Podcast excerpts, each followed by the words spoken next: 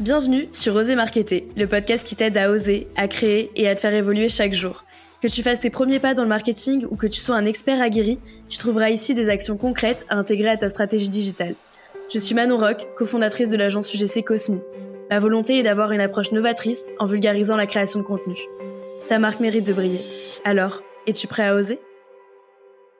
Hello la team podcast, j'espère que tu vas bien. Bienvenue dans ce nouvel épisode d'Oser Marketer. Aujourd'hui, je suis avec Eva, créatrice de contenu UGC, et elle va raconter son histoire et te donner un maximum de conseils pour que tu puisses également devenir créateur UGC.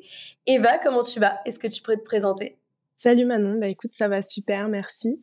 Alors du coup, moi je m'appelle Eva, j'ai 23 ans et je suis créatrice de contenu UGC à temps plein et community manager également depuis le début de l'année 2023. Ok, trop bien. Et qu'est-ce qui t'a poussé à devenir euh, créateur UGC, créatrice UGC Alors, euh, j'ai toujours fait ça un petit peu depuis que je suis sur les réseaux sociaux. J'ai commencé entre 2019 et 2020. Au début, j'avais aucune idée de ce qu'était l'UGC. Donc, euh, je faisais un petit peu à mi-chemin entre l'UGC et de la micro-influence. Je travaillais avec quelques marques, j'avais quelques petits contrats. Et je pense que quand l'UGC a commencé à se développer un petit peu en France, fin d'année 2022, début 2023, je me suis lancée à 100% dedans. Ouais, donc tu es un petit peu euh, une des premières en France à faire de l'UGC, c'est trop bien. Et tu disais que tu euh, fais également de l'influence. Est-ce que tu pourrais peut-être définir la différence entre un influenceur et un créateur UGC Ouais, alors l'influence exactement, c'est euh, promouvoir des produits et des services directement sur ses propres réseaux sociaux. C'est pour ça qu'on demande généralement quand même d'avoir une base assez solide en termes d'abonnés, de communauté, d'engagement. À la différence, le créateur UGC peut exercer ce métier sans avoir euh, le moindre abonné puisque les vidéos et les photos sont à destination des, euh, des réseaux sociaux des marques. Donc au final, un créateur UGC, c'est un petit peu monsieur et madame tout le monde, mais qui sait produire des vidéos et qui les produit du coup pour des marques, c'est ça? Ouais, exactement. Le but, c'est d'avoir surtout des compétences en script, euh, montage, à la différence de l'influenceur à qui on demande surtout d'avoir une grosse communauté derrière. Mhm. Ok, et toi tu m'as dit que tu étais aussi créatrice, euh, community manager, pardon. Euh, tu es cré euh, community manager en freelance ou dans une agence? Comment ça se passe? Non, je suis en freelance. donc moi je fais ça essentiellement pour des applications. Ok. J'ai voilà, j'ai fait ça pour deux applications cette année, des applications qui se lancent en France. Je gère essentiellement le compte TikTok. Donc le but c'est d'apporter un maximum de visibilité et de faire exploser le nombre de téléchargements sur l'App Store. Et euh, du coup, ça marche bien. C'est quoi la différence euh, entre euh, une journée où tu es créatrice UGC et une journée où tu es CM alors, y a, honnêtement, il n'y a pas vraiment de rapport entre les deux. Quand je fais de la création UGC, donc une journée type, c'est de l'administratif, contrat, devis, facture. je fais des scripts, je tourne mes vidéos, je les monte et puis après, on envoie en validation au client. Alors que le CM, c'est totalement différent. Je passe beaucoup de temps à faire des veilles sur TikTok pour euh, chercher les nouvelles tendances, etc. Euh, trouver l'inspiration pour savoir quoi, quoi poster. Je crée du contenu, mais le format TikTok est très différent du format UGC. Une vidéo UGC, généralement, on est entre 30 euh, secondes, une minute. Il y a un script très précis, alors qu'une vidéo TikTok, c'est généralement moins de 15 secondes et c'est basé sur les trends. Ok, très clair. Et qu'est-ce qui t'a poussé à devenir créateur UGC et qu'est-ce qui t'a poussé aussi à devenir community manager? Je pense que j'ai toujours eu euh, un, un, certain intérêt pour euh, tout ce qui était réseaux sociaux. J'ai fait des études qui n'avaient aucun rapport. Voilà, j'ai euh, après j'ai travaillé parce que justement j'étais pas trop en accord avec ce que je faisais à l'école. J'ai fait des études littéraires, j'ai fait du droit. Et, et un jour, je me suis rendu compte que on pouvait vraiment gagner sa vie en travaillant sur les réseaux sociaux. Je sais que c'est un peu un mythe encore. Je pense que ça commence un peu à se à se déboucher, mais euh, il y a quelques années, travailler sur les réseaux, sur les réseaux sociaux, pardon, c'était euh, c'était quelque chose quelque chose d'un peu euh, inimaginable. Et, et je pense que j'ai eu le déclic et j'ai compris que c'était possible. Donc j'ai créé mon auto-entreprise, j'ai lâché mon travail de salarié. Et voilà, je me suis dit j'ai un mois pour réussir à vivre des réseaux. Et c'est pour ça que j'ai commencé l'UGC et le la partie CM à côté. Bah, c'est vrai que quand tu te mets des challenges comme ça, j'ai un mois pour réussir, sinon bah, à la fin je peux pas payer mon loyer ou autre, bah, forcément ça te pousse dans tes retranchements, ça te sort de ta zone de confort et tu donnes tout pour y arriver. Et comme tu le disais, euh, moi aussi je pensais que gagner sa vie sur les réseaux sociaux c'était euh, destiné à certaines personnes ou c'était impossible parce qu'il fallait X nombre d'abonnés, etc.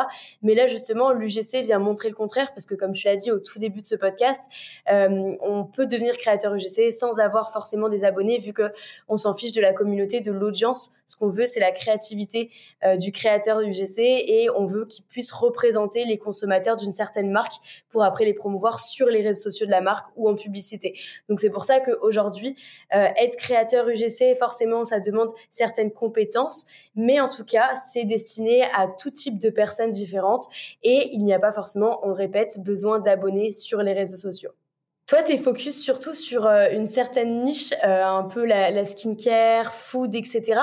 Euh, comment tu as décidé de te spécialiser dans cette niche et pourquoi tu as décidé de te spécialiser? Alors, je pense que naturellement, déjà, je suis allée vers des marques qui me parlaient. donc, tout ce qui est, comme tu dis, skincare, cosmétique, food, maquillage. Je suis allée un peu naturellement vers les marques qui me plaisaient parce que j'ai commencé les deux premiers mois où j'ai commencé l'UGC, je, je démarchais beaucoup pour trouver mes premiers clients parce que c'est pas facile quand on débute de trouver ses clients. Donc j'allais naturellement vers des marques euh, qui m'inspiraient.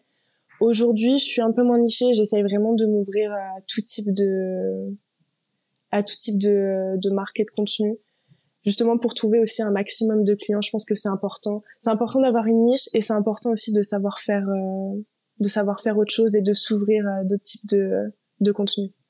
Et du coup, vu que tu fais un petit peu les deux, est-ce que tu pourrais nous dire peut-être les avantages et les inconvénients d'être spécialisé vs d'être un peu plus euh, généraliste? Ouais, alors euh, niveau avantage, je dirais que ton profil il va sortir du lot. Si tu es vraiment niché, euh, par exemple dans la skincare, ça veut dire que quand une marque va chercher un créateur, enfin une créatrice qui fait de la skincare, on va penser directement à ton profil euh, je vais donner un exemple. Euh, alors bon, aucun rapport avec la skincare. J'ai travaillé avec euh, Fruits, donc l'appli de rencontre. J'ai commencé par euh, trois vidéos avec eux et euh, Fruits travaille avec des agences différentes. C'est-à-dire que j'ai travaillé sur plusieurs vidéos avec plusieurs agences pour le mmh. même client. Et du fait d'avoir fait plusieurs vidéos, eh ben aujourd'hui je suis en contrat d'exclusivité avec Fruits, donc je, je sais que je vais pas travailler avec d'autres applis de rencontre. Mais en attendant, j'ai un client assuré parce que euh, je me suis focus, euh, je me suis focus là-dessus. Après, en termes d'inconvénients, je dirais que si on se niche trop quelque part, on peut se fermer des portes. Justement, comme je te disais, on peut se, on peut perdre des clients qui se disent que finalement, euh, si une créatrice se niche uniquement en skincare ou en maquillage, ça sert pas à grand chose de lui, de lui proposer, par exemple, de faire une vidéo pour je sais pas, pour de la food ou pour des livres. Ou sinon, euh, le risque aussi, c'est de se retrouver dans des niches qui commencent à être saturées. Bah, justement, on parle de skincare, notamment quand on est une femme, par exemple, entre 20 et 30 ans, on se lance dans l'UGC maintenant. Je pense que c'est une grosse erreur de se nicher uniquement dans la skincare, dans tout ce qui est produits de beauté, etc. Parce qu'on est déjà très nombreuses et euh, c'est difficile après de, de, ressortir du lot euh, si on n'est pas déjà bien implanté dans cette niche-là. Ouais, je suis assez d'accord avec toi. Euh, je pense que c'est bien d'avoir quelques domaines d'expertise et après faire des vidéos un petit peu plus euh, généralistes, mais c'est quand même pas mal euh, de pouvoir montrer un petit peu son expertise. Comme toi, tu le disais, bah, par exemple, toi, c'est la skincare. Il y a d'autres personnes, ça pourrait être, je sais pas, la moto, ça pourrait être la food, etc. Et en fait, le fait de pouvoir montrer aussi son intérêt pour des produits, ça pousse les marques à se dire que ce, cette personne, ce créateur UGC, pourrait potentiellement être un consommateur aussi. Donc, il peut plus facilement se projeter. Après, il faut faire attention à pas trop se limiter et à pas trop se fermer des portes. Donc à continuer d'accepter des contenus un peu plus euh, généralistes comme du lifestyle. Euh, je pense par exemple à des matelas, de la décoration, etc. Ça peut totalement matcher avec d'autres vidéos qui sont euh, un petit peu plus ciblées. Et tu me parlais du coup de ton contrat avec euh, Fruits. Comment ça s'est passé justement? Je pense que c'est assez intéressant pour les personnes qui nous écoutent. Comment ça s'est passé euh, Comment tu es passé d'une simple collaboration à plusieurs collaborations et à un contrat d'exclusivité? Euh, Quelles sont les choses que vous avez mis en place? Qu'est-ce que tu as le droit de faire? Qu'est-ce que tu n'as pas le droit de faire? Ok, alors en fait j'ai commencé avec une première agence qui m'a demandé trois vidéos pour Fruits. Les vidéos ont été publiées en Spark Ads, donc sur mon compte TikTok, et les vidéos ont été passées en publicité et ces trois vidéos-là ont eu un gros succès. On a fait plusieurs millions de vues donc ce qui est quand même pas mal pour des vidéos en ads. Clairement. Voilà, on a fait plusieurs millions de vues. Euh, j'ai pas retravaillé avec cette agence-là, mais du coup j'ai été repérée par d'autres agences qui travaillent avec Fruits. Et euh, cet été, au total, j'ai dû faire une dizaine de vidéos avec eux. Enfin, euh, une dizaine de vidéos pour eux. Euh, donc quand tu signes généralement pour ce type de vidéo, on te fait signer un contrat parce que ce sont quand même des gros clients. C'est assez différent de travailler par exemple avec une, une petite marque qui vient de se lancer, t'as pas de contrat d'exclusivité avec eux. Alors que pour ce genre de marque, ce sont de des marques tellement grosses que je vais pas pouvoir moi aller travailler avec leurs concurrents comme euh, Apple, euh, Bumble, Tinder. Euh, c'est noté dans dans les termes de mon contrat, donc ça veut dire que si je voulais m'engager avec eux sur pas mal de vidéos, j'étais de, mon côté obligée de faire cette concession et de pas pouvoir travailler avec d'autres applis de rencontre. Bon, ce qui peut paraître assez logique parce que du coup, on voit ma tête pas mal de fois sur les réseaux par rapport à Fruits, donc c'est aussi en termes de cohérence et même moi pour mon image, je peux pas euh, promouvoir 15 euh, applis de rencontre en disant la même chose pour les 15 applis. Euh. C'est de la crédibilité au final. Ouais, c'est ça. Même pour moi, de mon côté, finalement, ça m'engage aussi parce que le nombre de personnes qui voient ces vidéos, j'ai énormément de gens de ma famille, de gens de mon entourage, et même des gens, ça m'est déjà arrivé deux, trois fois dans la rue de, de, personnes qui me reconnaissent, qui viennent me voir, qui me disent, mais c'est toi sur les vidéos pour foot, etc. Ouais, c'est ça. Et sauf que, ben, d'un côté, même pour eux, que ce soit pour eux comme pour moi, c'est difficile après d'aller parler d'autres applis de rencontres euh, sans perdre euh, toute crédibilité, quoi. Forcément. Et est-ce que du coup, il y a une contrepartie financière du fait que tu es en exclusivité avec une certaine marque plutôt qu'une autre? Ouais, moi je demande une contrepartie euh, financière. généralement, de toute façon, à chaque demande particulière, j'ajoute un forfait supplémentaire à ma vidéo. Donc j'ai un tarif de base et euh, par exemple, si je dois tourner la vidéo en deux jours, ça arrive euh, souvent avec Fruits. J'ai dû leur faire pas mal de vidéos dans le dans le rush, donc j'ajoute euh, j'ajoute un supplément. Quand on m'a demandé l'exclusivité, j'ai ajouté des suppléments aussi pour chaque vidéo. Voilà, parce que moi d'un côté, ça peut aussi me faire perdre des contrats avec d'autres marques. Par exemple, on m'a contacté il y a quatre jours pour Bumble. C'est une application de rencontre. Je sais pas si elle est hyper implantée en France encore. Moi, je connaissais pas trop. Et du coup, euh, moi, de mon côté, je suis obligée de leur dire non parce que je suis déjà avec Fruits. Forcément. Et du coup, toi, tu disais que tu as mis euh, du coup un tarif supplémentaire par vidéo. Tu fais pas quelque chose de mensuel où tous les mois ils doivent te verser euh, X euros pour l'exclusivité et dès que ça, ça s'arrête, tu peux travailler avec d'autres marques? Ça dépend, mais là avec Fruits, on a décidé de faire ça par vidéo. Ok, ok, ok. Bah hyper intéressant. Et qu'est-ce que ça te fait du coup euh, Là, tu disais, il y a tes proches euh, qui te euh, retrouvent sur certaines publicités, des inconnus dans la rue, etc. Qu'est-ce que ça fait justement d'être reconnaissable dans des publicités? Est-ce que toi, ça te dérange? Est-ce que ça te gêne pour certaines marques plutôt que d'autres? Enfin, comment ça se passe? C'est quoi ton ressenti? Euh, je pense que ce phénomène-là m'a appris à faire très attention avec quelle marque euh, je collabore. C'est-à-dire que maintenant, ça me gêne plus. D'un côté, j'ai l'habitude. Euh, au début, quand j'ai commencé, j'avais beaucoup d'amis, de gens de ma famille qui m'envoyaient des publicités, qui me disaient mais c'est incroyable, je viens de voir ta tête, etc. Euh, sur une pub. Maintenant, ils ont l'habitude et moi aussi, mais ça m'a appris justement à faire attention à quelle marque j'associe mon visage.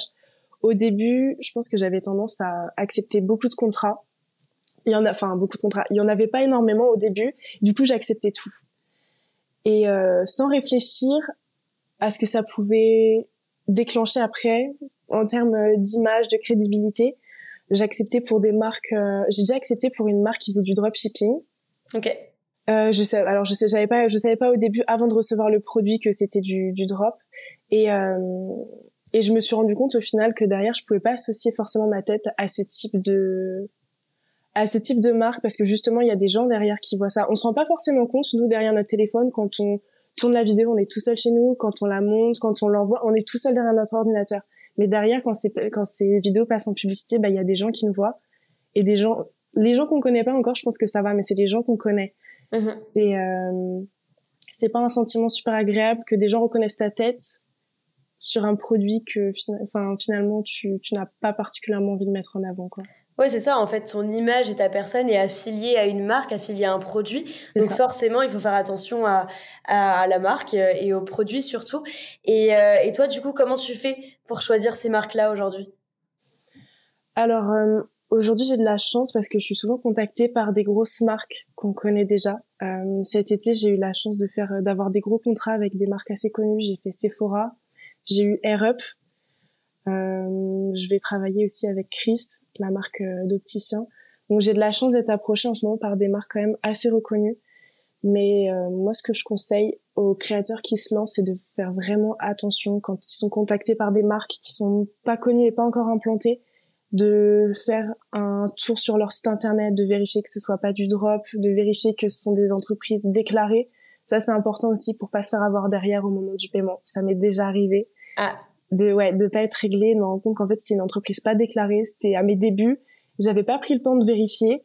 Et euh, au final, voilà, je me suis fait avoir pour quatre vidéos à peu près. Ah oui, sympa.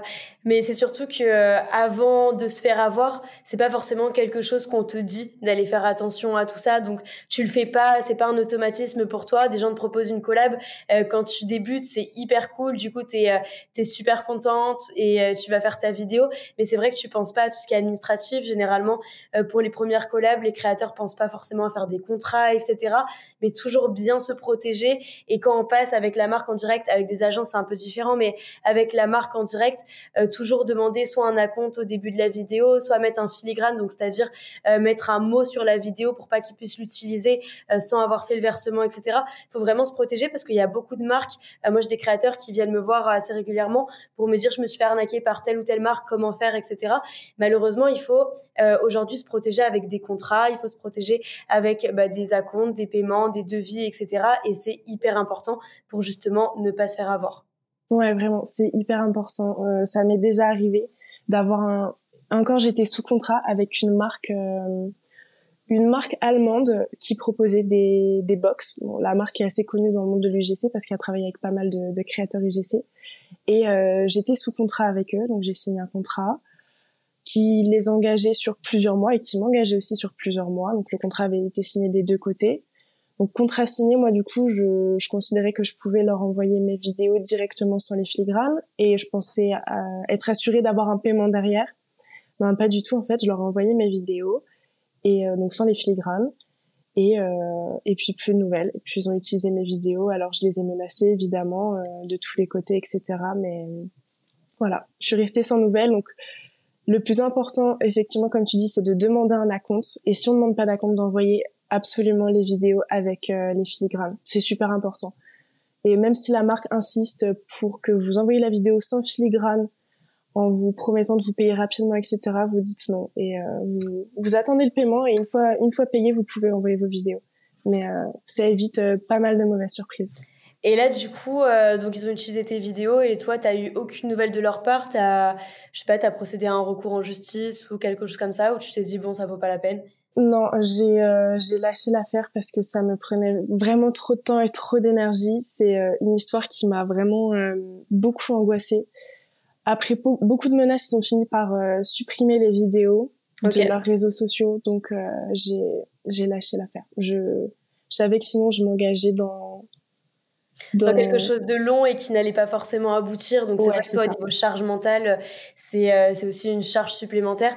Mais euh, je pense que aussi ce genre de marque qui sont un petit peu, euh, bah, qui ont des relations malsaines avec les créateurs, euh, jouent justement sur le fait que personne ne va euh, encourir quelque chose en justice avec eux parce que forcément c'est trop long, parce que c'est pénible, parce que ça peut engendrer des frais, etc.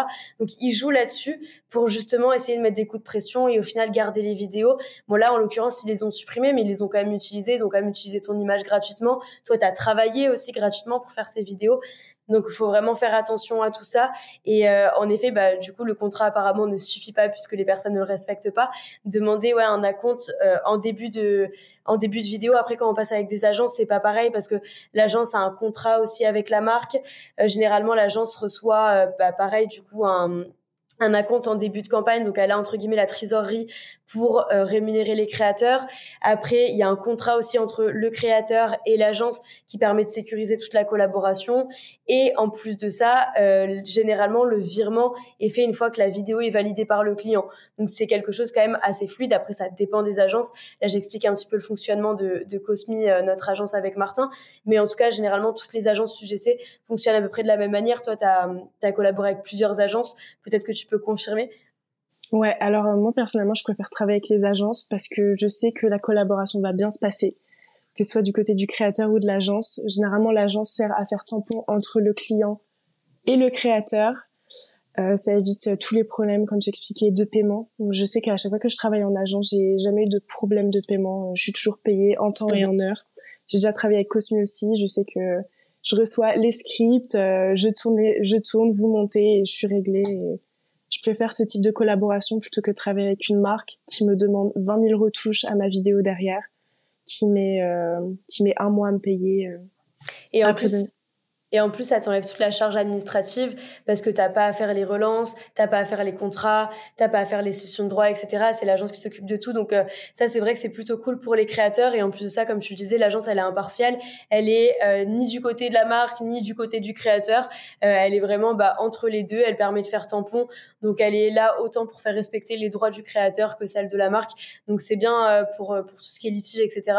Nous, on n'a jamais eu de problème entre les marques et les créateurs parce que je pense que justement, quand une marque a affaire à une agence, bah elle, euh, elle ose beaucoup moins euh, essayer des arnaques euh, comme elle le fait. Par exemple, il faut faire hyper attention quand vous êtes sur Instagram notamment et que vous recevez des messages privés et qu'une marque vous demande des contenus gratuits en échange de produits ou des contenus gratuits en échange de 10 euros ou 30 euh, vidéos pour 30 euros.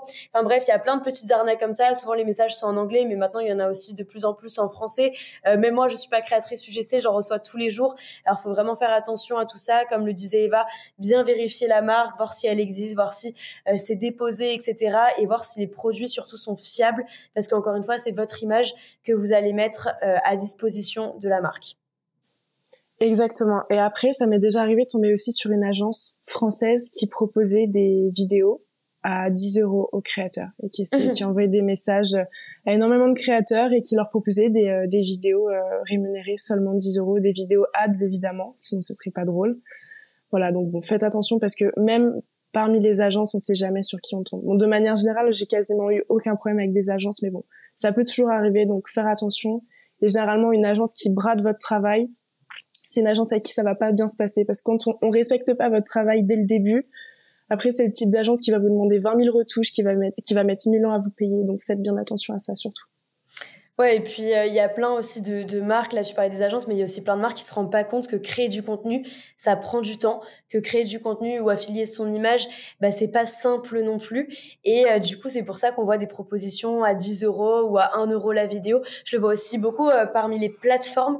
Euh, plateformes françaises encore ça va, mais il y a pas mal de plateformes qui vont chercher des créateurs UGC et qui bah, proposent des rémunérations très très faibles pour justement des collaborations avec des marques qui font partie de leur plateforme. Donc voilà, faire attention à tout ça. Après, il faut aussi faut aussi se rendre compte que quand on débute dans l'UGC, on peut pas prétendre les mêmes salaires et les mêmes prestations en termes de budget euh, que des créateurs qui sont là déjà, euh, bah, comme toi, depuis plusieurs mois, parce que forcément le travail n'est pas le même.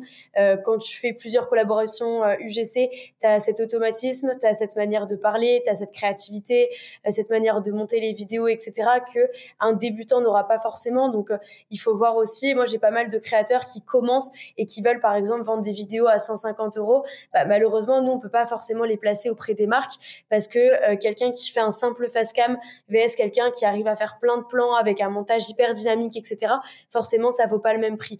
Donc, il faut pas se baser uniquement sur euh, le marché. En tout cas, il faut bien se baser sur le marché où on en est actuellement et pas se surestimer ou se sous-estimer. Ouais, je suis d'accord. La question des prix, c'est assez délicat. Je reçois beaucoup de DM là-dessus de personnes qui veulent se lancer dans l'UGC et qui savent pas comment se placer niveau tarif. Euh, malheureusement, donc dans ce cas-là, moi, je demande de avoir le portfolio pour voir si la personne débute. Comme tu dis, si on est face à des vidéos face cam ou euh, beaucoup de créatrices aussi quand, quand elles commencent, elles te font des vidéos à c'est-à-dire on les entend même pas parler, elles font des plans on voit même pas leur visage elles comprennent pas forcément dès le début ce que c'est l'UGC. Alors, sans aucune critique, parce que je pense que j'ai dû faire pareil au début. Moi aussi. faire des vidéos où finalement, c'est même pas tellement de l'UGC, des vidéos qui ne vendent pas, parce qu'il faut pas oublier que c'est le but de l'UGC, de faire des vidéos qui vendent et qui convertissent. Et euh, donc, en passant sur ce sur ces types de portfolios, je me rends compte que derrière, elles demandent les mêmes tarifs que moi, c'est-à-dire que moi, je suis à 150 euros la vidéo ads et euh, comme tu dis, il faut savoir se placer aussi selon ce qu'on est capable de proposer aux clients. Tu peux pas vendre une vidéo ads comme tu expliquais où tu fais simplement du fast cam où, euh, on voit même pas ton visage, on n'entend même pas ta voix et ce sont des vidéos esthétiques avec euh, seulement une musique de fond derrière. C'est pas possible de vendre ça à 150 euros. Ah non, je suis complètement d'accord avec toi. Complètement d'accord avec toi. Et euh, tu disais qu'au début, euh, tu démarchais un petit peu des marques euh, pour, bah, pour faire tes premières collaborations UGC. Aujourd'hui, tu as pu le faire parce que c'est principalement de l'inbound, mais avant, quels étaient tes leviers? J'ai vu que tu avais aussi un beau Instagram où tu mettais toutes tes collabs, etc. Tu tiens, enfin, tu mets pas mal de stories sur tes projets en cours, etc. Est-ce que ça, par exemple, ça t'a aidé à avoir des collaborations au début? Au début, non. Alors, faut savoir qu'au début, j'utilisais pas du tout mon compte Instagram euh, pour l'UGC. J'ai commencé à l'utiliser peut-être en avril, mai. Au début, j'étais full TikTok parce que je sais pas, j'avais pas envie de mélanger mon travail et ma vie perso parce que c'est mon compte perso à l'origine. Hein. C'est pas mon c'est pas un compte pro. Euh, c'est un compte que j'ai depuis des années. Donc j'étais full TikTok et je pense que c'est TikTok qui m'a apporté mes premières collaborations. J'ai réussi à faire des vidéos qui ont touché pas mal de monde, en tout cas dans la communauté UGC. Et euh, je pense que ça m'a apporté un bon référencement. Et je le demande souvent d'ailleurs quand j'ai des, euh, des collaborations avec des clients en appel. J'aime bien demander où est-ce que vous m'avez trouvé, où est-ce que vous avez trouvé mon profil. Ouais. Et ils me disent souvent, bah, TikTok, c'est sur TikTok. T'es très bien référencé. On tape créatrice UGC. T'es parmi le, les, les premières vidéos. Donc c'est pour ça, je pense que c'est super important d'être visible sur les réseaux sociaux. Donc comme on disait au début, au début, euh, on n'a pas besoin d'abonnés pour être créateur IGC, mais euh, pour avoir des inbound, je pense que c'est super important d'être visible sur les réseaux sociaux. Sinon, vous allez passer votre temps à démarcher. Alors je pense qu'il y a des personnes pour qui ça marche complètement le démarchage parce qu'elles ont une super technique, elles arrivent à écrire des mails très pertinents, full valeur ajoutée pour les marques. Personnellement, c'est pas mon cas. J'ai jamais, j'ai réussi à avoir des collaborations des marchands au début, mais c'est pas ce qui marche le mieux pour moi. Je pense que j'ai pas encore une super bonne technique là-dessus. C'est pour ça que je conseille de l'autre côté d'être euh, visible sur les réseaux sociaux, de beaucoup poster, de montrer des exemples de votre travail et d'essayer de toucher sur tous les marques et de pas toucher, de pas essayer de toucher trop les autres créateurs. Il y a beaucoup de créateurs UGC qui font cette erreur sur les réseaux sociaux de poster des TikTok visés pour les autres créateurs pour leur donner des conseils, etc. Je sais que j'ai beaucoup fait ça en début d'année et je pense qu'à ce moment-là, ça marchait parce que l'UGC arrivait tout juste en France. Aujourd'hui, on commence à connaître et je pense que ça sert plus à rien pour se démarquer de poster ce type de vidéos. Postez à fond des vidéos de votre travail, de ce que vous pouvez apporter aux marques. Il faut vraiment essayer de vous adresser aux marques qui vont tomber sur votre profil pour se démarquer. Est-ce que tu as des conseils justement pour euh, aider les créateurs à s'adresser aux marques sur les réseaux sociaux? Je pense qu'il faut mettre en avant euh, ses compétences, montrer des exemples à fond de son travail. Même si on n'a pas encore eu beaucoup de collaborations, moi j'ai une amie qui se lance là dans l'UGC et euh, c'est exactement les conseils que je lui ai donnés. Je lui ai dit poste des vidéos d'exemple, entraîne-toi, fais plein de vidéos chez toi. Donc elle a pris tous les produits qu'elle avait chez elle. On a été euh, tourner plein de rushs à la plage chez elle. Et, et, elle a passé des jours et des jours à faire du montage, des voix off, à refaire les vidéos pour, pour se perfectionner. Et elle a commencé à, à poster en masse euh, sur son compte TikTok. Elle alternait entre des vidéos, euh, des vidéos purs exemples, donc euh, comme on pourrait vendre à des marques, et des vidéos plus pour mettre en avant ses compétences auprès des marques, en expliquant que elle, elle déjà, elle était bien localisée, donc elle pouvait faire des vidéos très belles niveau esthétisme, qu'elle avait telle compétence en montage, que elle faisait du graphisme à côté, voilà. Donc le but c'est de vous vendre d'un côté aux marques et de montrer ce que vous savez faire. Trop bien et ça montre que euh, l'UGC c'est pas non plus quelque chose d'hyper simple. Ok, il y a de la demande auprès des marques, mais euh, il y a quand même un gros travail derrière. Et il suffit pas de tourner une petite vidéo et l'envoyer à la marque et c'est fait. Euh, comme tu le disais, bah il y a toute la phase de réflexion, il y a la phase de tournage, la phase de montage. Après il y a des allers-retours souvent avec les marques, etc. Donc ça demande du temps et ça demande des compétences. Et c'est justement en s'entraînant avec euh, des produits bah, que vous pouvez avoir chez vous ou alors que que vous pouvez, euh, par exemple, enfin, on n'est pas obligé d'avoir des produits, on peut le faire aussi pour des services, euh, notamment, tu le disais, pour les applications de rencontres, etc. Il y a plein d'applications que vous pouvez prendre dans votre téléphone et faire des fake UGC euh, de, de ce que vous pourrez potentiellement faire, et au moins, ça fait des exemples que vous pouvez mettre sur les réseaux sociaux, vous pouvez les envoyer aussi dans des campagnes de mail, vous pouvez les mettre sur votre portfolio, etc. Et en fait, ça va venir illustrer votre travail et montrer bah, ce, que, ce que vous savez faire tout simplement aux potentielles marques avec lesquelles vous allez collaborer dans le futur. Ouais, exactement. C'est super important de diversifier son travail, même si on n'a pas encore eu de collaboration. Parce que de toute façon, il faut bien présenter quelque chose dans son portfolio. Une marque va jamais travailler avec vous si elle a aucune idée de votre travail. Il suffit pas d'avoir un beau compte Insta, un beau compte TikTok. Parce que comme on l'a dit, les, les, réseaux sociaux, le nombre d'abonnés, ça a aucune importance. Une marque va pas vous payer pour ça. En tout cas, pas dans l'UGC. Donc, faut vraiment mettre en avant vos compétences. Et euh, comme t'expliquais, c'est pas simplement tourner une vidéo, faire des rushs euh, un peu esthétiques. Non, non. Euh, ce qui est important, je pense que le plus important dans une vidéo UGC, c'est le script, d'avoir un bon script qui respecte la, la base, euh, enfin la structure d'une vidéo publicitaire. Donc euh, le hook, l'accroche du début, un corps de vidéo, donc avec le problème, la solution et l'appel à l'action à la fin. C'est vraiment le plus important. Si vos vidéos UGC n'ont pas ça, une marque va difficilement vous payer entre 100 et 150 euros pour avoir votre vidéo. Et du coup, toi, Eva, tu fais combien d'allers-retours en général quand une marque euh, te demande des modifications? Quand je te parle d'allers-retours, c'est des choses assez simples. Euh, par exemple, comme tu disais, rajouter un texte euh, sur l'image, enfin sur la vidéo, baisser, par exemple, le son au niveau de la musique, etc. Généralement, je fais un ou deux allers-retours. Après, je m'adapte selon le client. Si ce sont des toutes petites modifications, ça arrive que le client me demande un premier aller-retour par exemple, euh, modifie s'il te plaît euh, ça sur la voix off, euh, rajoute tel type de texte. J'envoie ma V2 et que le client me dise ah non, je suis désolée, j'ai oublié de te demander de modifier ça, etc. En fait, je m'adapte selon le client. Je veux dire, moi, ça me dérange pas, ce sont de petites modifications. Après, il faut toujours faire attention parce que il y a certains clients qui abusent. C'est rare, mais ça arrive. Donc, euh, de pas se retrouver à faire 15 000 allers-retours, de retourner quatre fois la vidéo. Je le dis parce que au début, ça m'arrivait de le faire ça m'arrivait que le client me fasse tourner une première vidéo d'après son script, puis me fasse retourner complètement une autre vidéo. Donc ça, faut, faut éviter. Ouais, nous, euh, en tout cas à l'agence, si le script a été validé et que la vidéo respecte le script, on retourne pas du tout de vidéo, c'est que des modifications sur le montage, mais on retourne pas de plan, etc. Par contre, si en effet les plans ne respectent pas le script, là du coup, euh, il faut retourner les plans parce que c'est pas ce que le client avait validé, donc ça c'est assez normal.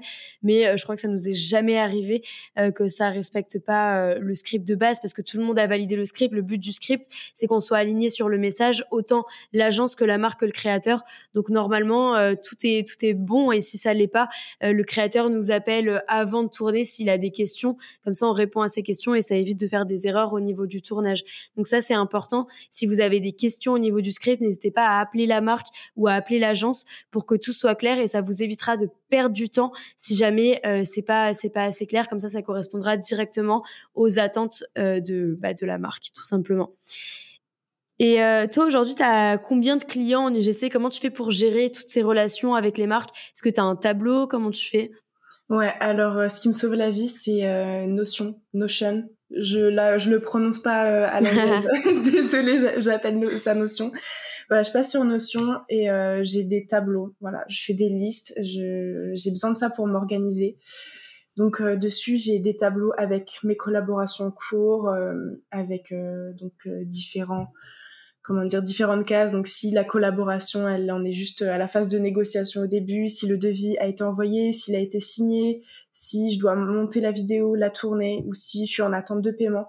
Voilà, moi je fais ça pour m'organiser, j'utilise cet outil, je pense que c'est vraiment indispensable. Je pense que n'importe quel auto-entrepreneur maintenant passe sur Notion ou quelque chose de, euh, de similaire pour s'organiser.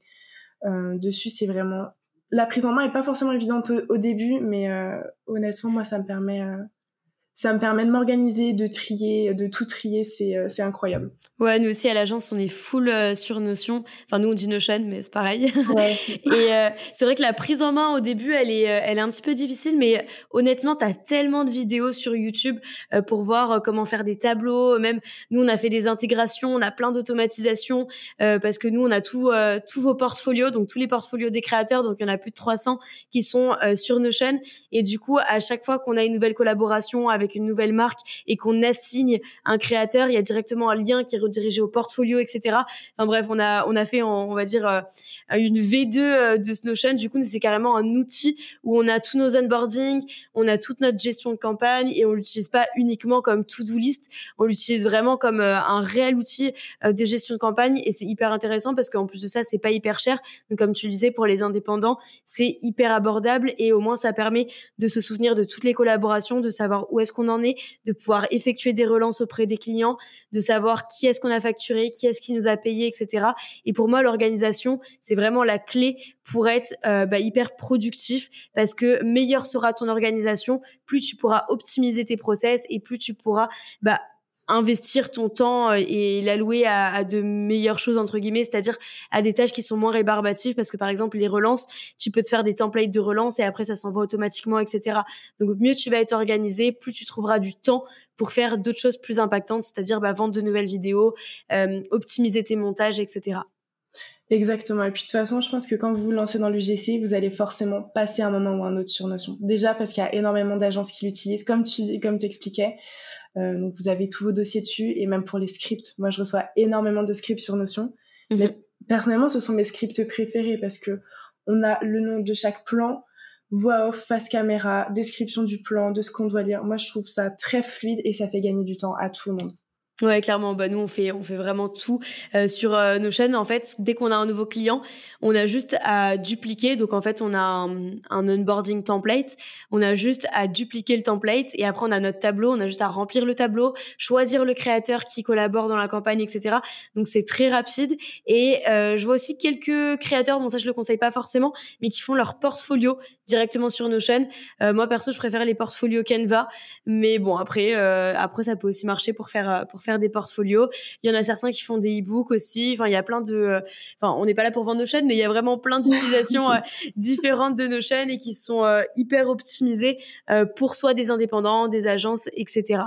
Et, et toi, du coup, ça fait depuis combien de temps que c'est ton métier? Tu m'as dit depuis début 2023. Ouais, j'ai commencé. Alors exactement, mon auto-entreprise, je l'ai lancée le 31 janvier. Donc j'ai commencé officiellement en février. Ok. Les deux premiers mois ont été un peu durs. C'est un peu dur de se lancer, surtout qu'à ce moment-là, il y avait pas autant de contrats dans l'UGC. En tout cas, pas en France. Donc, euh, mes premiers contrats, je les avais essentiellement avec des marques euh, étrangères, des marques allemandes, euh, américaines. Et à partir de mars-avril, ça a commencé à bien se débloquer. Après, j'ai commencé aussi en mars le CM, donc c'est ce qui m'a aidé aussi à, à me faire un bon, un bon chiffre d'affaires, je pense. Et d'ailleurs, en, Dis-moi.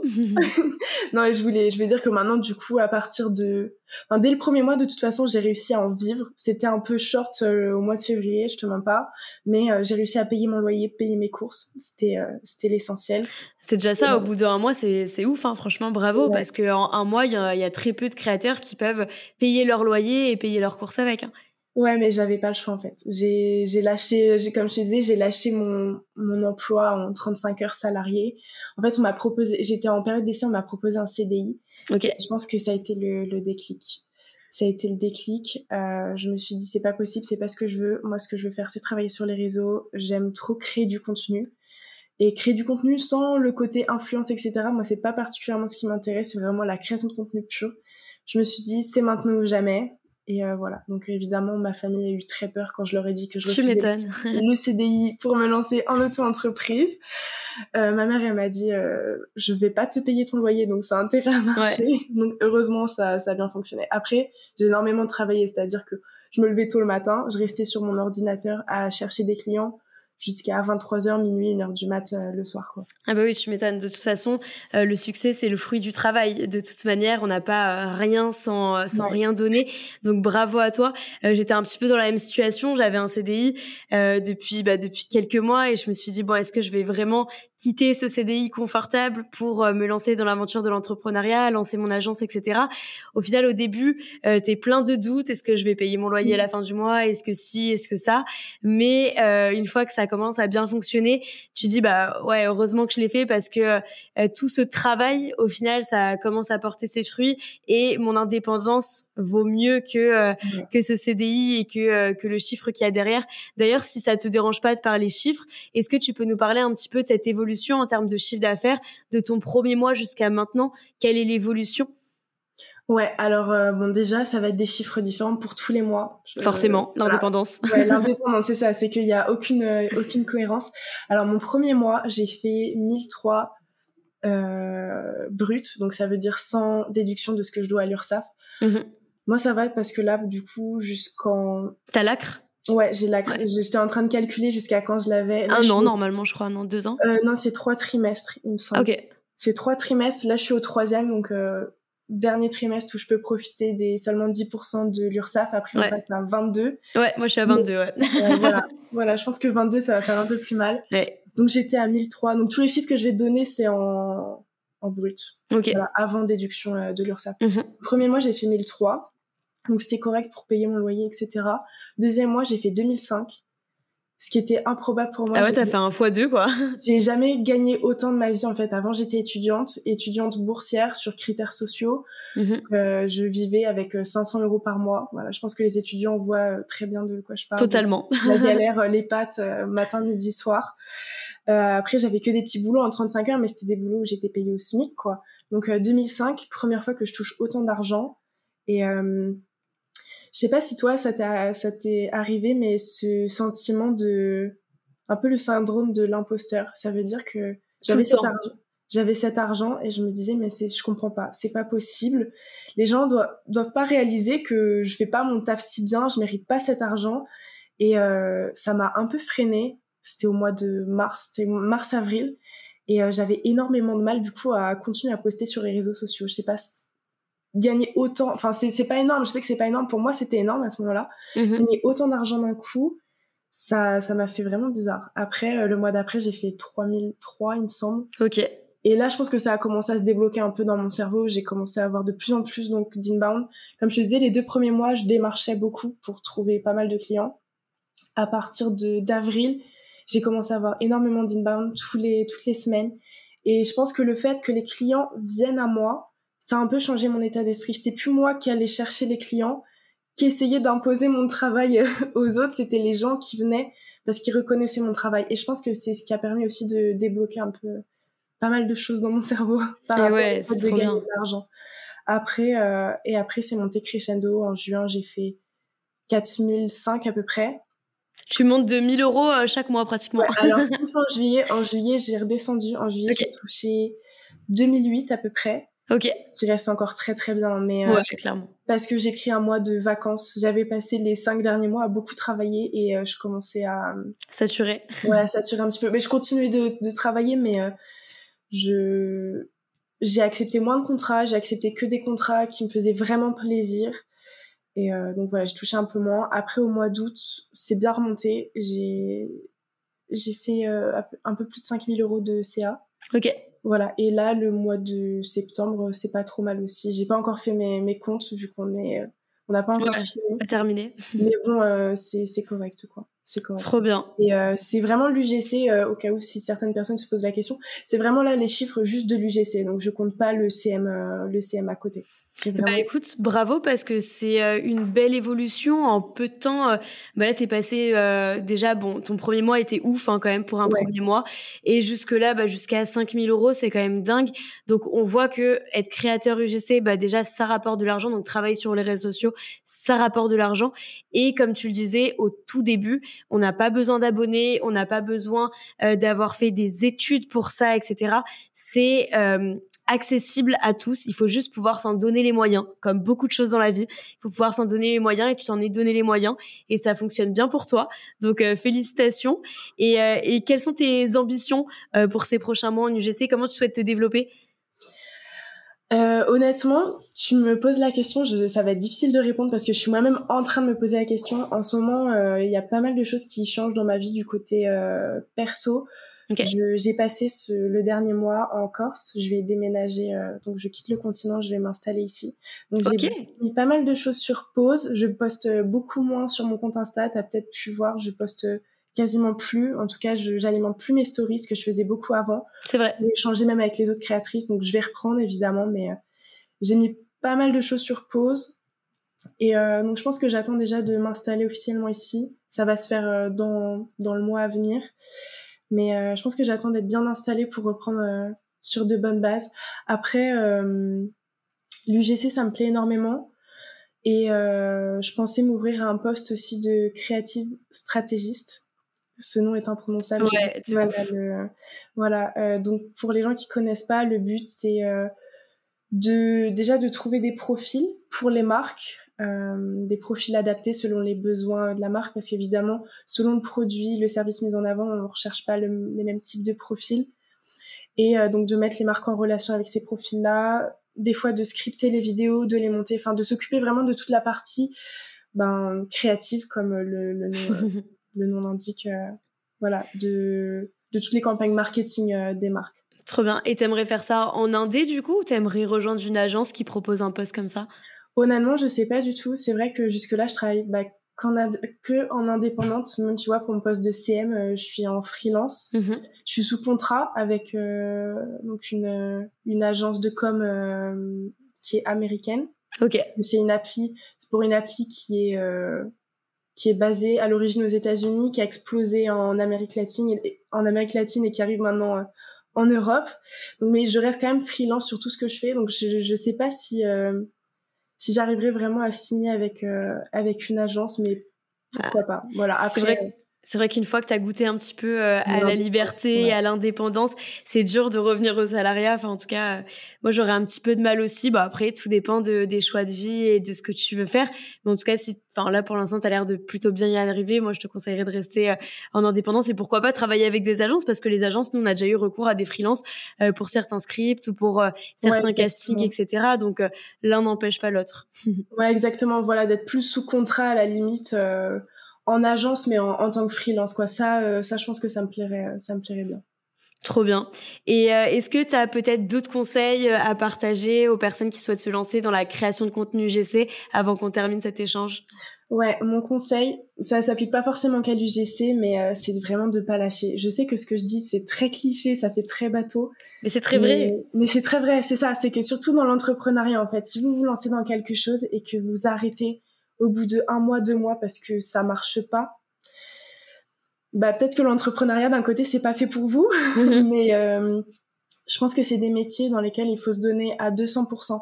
Et quand on dit ça, c'est pas quelque chose seulement cliché. Ça veut dire que, comme je t'expliquais, moi, pour me lancer, je passais mes journées à travailler. Je sortais pas de mon appartement. Je sortais juste pour aller faire mes courses. Je voyais plus personne. Je, je parlais à très peu de gens. J'étais tellement concentrée sur mon travail. Je pense que c'est ça qui a fait que ça a marché je pense que si on se donne pas à 200% dans ce qu'on fait, il y a peu de chances que ça fonctionne. Euh, donc n'arrêtez pas si vous n'avez pas de résultats euh, au bout de un mois, deux mois. Comme je te disais, j'ai une amie qui vient de se lancer là. La pauvre en plus, elle s'est lancée en août, donc je pense que c'est pas une période hyper pertinente euh, au niveau contrat parce que beaucoup de gens sont en vacances dans les agences, même les marques qui sont un peu sur pause. Mhm. Là, c'est en train de reprendre tout doucement avec la rentrée. Mais ce que je vais expliquer, je disais lâche pas maintenant parce que t'as tu t'es déjà donné à fond, t'as commencé à poster. T'as fait le plus dur. T'as fait le plus dur. Déjà, t'as fait le premier pas et c'est le c'est le pas le, plus compliqué généralement. Elle a déjà son portfolio, elle a déjà toutes ses vidéos et ses vidéos, je les ai regardées, je les ai toutes analysées, etc. Et franchement, elles sont top. Et euh, je lui ai dit, t'as fait le plus dur, donc maintenant faut faut s'accrocher. Et surtout quand vous commencez à démarcher, gardez bien l'esprit que même si vous n'avez pas de réponse directement, votre travail portera forcément ses fruits. Moi, j'ai mhm. j'ai eu des collaborations et j'en ai encore maintenant des collaborations suite à des mails de démarchage que j'ai envoyés en février. Et oui. Voilà. Donc, euh, ça apporte forcément ses fruits à un moment ou à un autre. Donc, faut vraiment pas lâcher. Rigueur et discipline, de toute façon, c'est euh, ce qui paye. Et, euh, et puis aussi, il y a un conseil qu'on n'a pas forcément donné, mais si vous débutez en tant que créateur UGC, n'hésitez pas à vous inscrire sur des plateformes comme Yuji par exemple, Mogo, etc. Ça va vous permettre d'être plus visible et ça va vous permettre aux marques surtout de pouvoir voir votre profil. Et n'hésitez pas aussi à vous inscrire auprès des agences. nous, par exemple, Cosmi, on a créé le Cosmi Club, qui est un gros groupe de créateurs où dès qu'on a des nouvelles demandes de la part des marques, on les met directement sur WhatsApp, etc. Donc ça, n'hésitez pas, je vous mettrai le lien en description du podcast. Je sais qu'il y a d'autres agences également qui ont des groupes comme ça.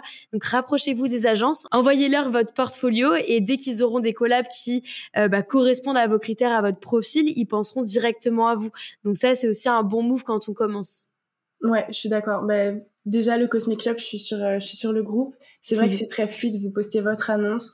Vous avez toutes les informations dedans. On a juste à liker le message si on est intéressé. Donc euh, je suis d'accord. Effectivement, pour commencer, bah, c'est ce que je conseille aussi à mes amis qui veulent se lancer de s'inscrire sur les plateformes. Les plateformes de freelance aussi, moi j'en ai fait pas mal. J'ai eu mes premiers contrats dessus. C'est vrai, ouais. Ouais, euh, les plateformes, il y a des plateformes américaines, il y a même des plateformes françaises qui marchent très mhm. très bien. Voilà, comme tu dis, après les agences, euh, voilà, c'est ça aide, je pense, à obtenir ses premiers contrats. Et du coup, une fois qu'on a nos premiers contrats, on a plus de vidéos d'exemples, et voilà, et puis après, euh, preuve sociale, donc c'est-à-dire que on peut montrer qu'on a déjà eu des clients et ça donne confiance aux futurs clients et ainsi de suite. Et ne pas hésiter, ça, me fait penser à ta prof sociale, etc. Ne pas hésiter, dès que vous faites une collaboration, à demander un avis euh, à la marque ou à l'agence avec laquelle euh, vous euh, collaborez. Comme ça, ça permettra...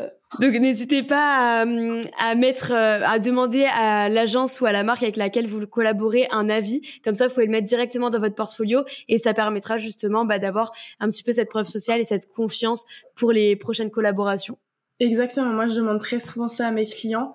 Je le mets déjà sur mon portfolio, comme t'expliquais, et je le partage euh, souvent en story aussi. Euh, je partage, je fais des petites stories. Euh, je mets une petite photo derrière et puis je rajoute le l'avis client du jour et je mets ça en story à la une. C'est-à-dire que du coup, quand les des potentiels clients tombent sur mon compte Insta, mes trois premières stories à la une, c'est mes collabs UGC pour montrer que j'ai déjà eu des clients mes avis, euh, donc les avis de mes clients. Et euh, j'ai une troisième, euh, j'ai un une troisième story à la une. C'est, je crois, les résultats de mes vidéos en ads. Trop bien, ça c'est hyper important pour les marques, ouais. Ouais, de montrer que en fait les vidéos performent parce que clairement quand on vous achète une vidéo, c'est c'est pour ça qu'on vous l'achète pour pour que la vidéo fasse des vues, que la vidéo convertisse, c'est le plus important. Exactement. D'ailleurs, je mettrai ton Instagram directement en description du podcast. Est-ce qu'il y a d'autres endroits où on peut te retrouver? Ouais, sur TikTok, voilà, TikTok et Instagram, c'est euh, ce que j'utilise le plus. Sur euh, sur Insta, je partage surtout ma vie privée et puis bon, j'échange avec les créateurs aussi de manière plus informelle, on va dire. Et euh, sur TikTok, je partage beaucoup de, de tips pour les créateurs qui, qui se lancent. Voilà. Super, bah, je mettrai ton Insta et ton TikTok. En tout cas, merci beaucoup Eva d'avoir accepté cet échange. C'était un plaisir euh, d'échanger avec toi. Et euh, en tout cas, bravo parce que je suis hyper admirative de ton travail. Tu travailles très très bien, euh, que ce soit, bah, on l'a vu en termes de chiffres, mais surtout en termes de qualité, parce que moi j'ai déjà collaboré plusieurs fois avec toi, avec avec notre agence Cosmi. Et en tout cas, bah, félicitations. J'ai hâte de voir ce que ça va donner dans les prochains mois et je te soutiens beaucoup. Merci beaucoup Manon, moi ça m'a fait trop plaisir d'échanger avec toi aujourd'hui euh, sur mon travail. Euh, trop bien, et nous on se retrouve mercredi prochain pour un nouvel épisode de Zé Marketé. C'est déjà la fin de cet épisode d'Oser Marketer. J'espère que tu y as trouvé l'inspiration et des actionnables. Si tu as apprécié notre échange d'aujourd'hui, n'oublie pas de me le faire savoir en partageant le podcast et en laissant un avis. Tu es créateur de contenu GC et tu veux collaborer avec tes marques préférées, alors n'attends plus pour rejoindre le Cosmic Club. On se retrouve mercredi prochain pour une nouvelle dose de conseils marketing.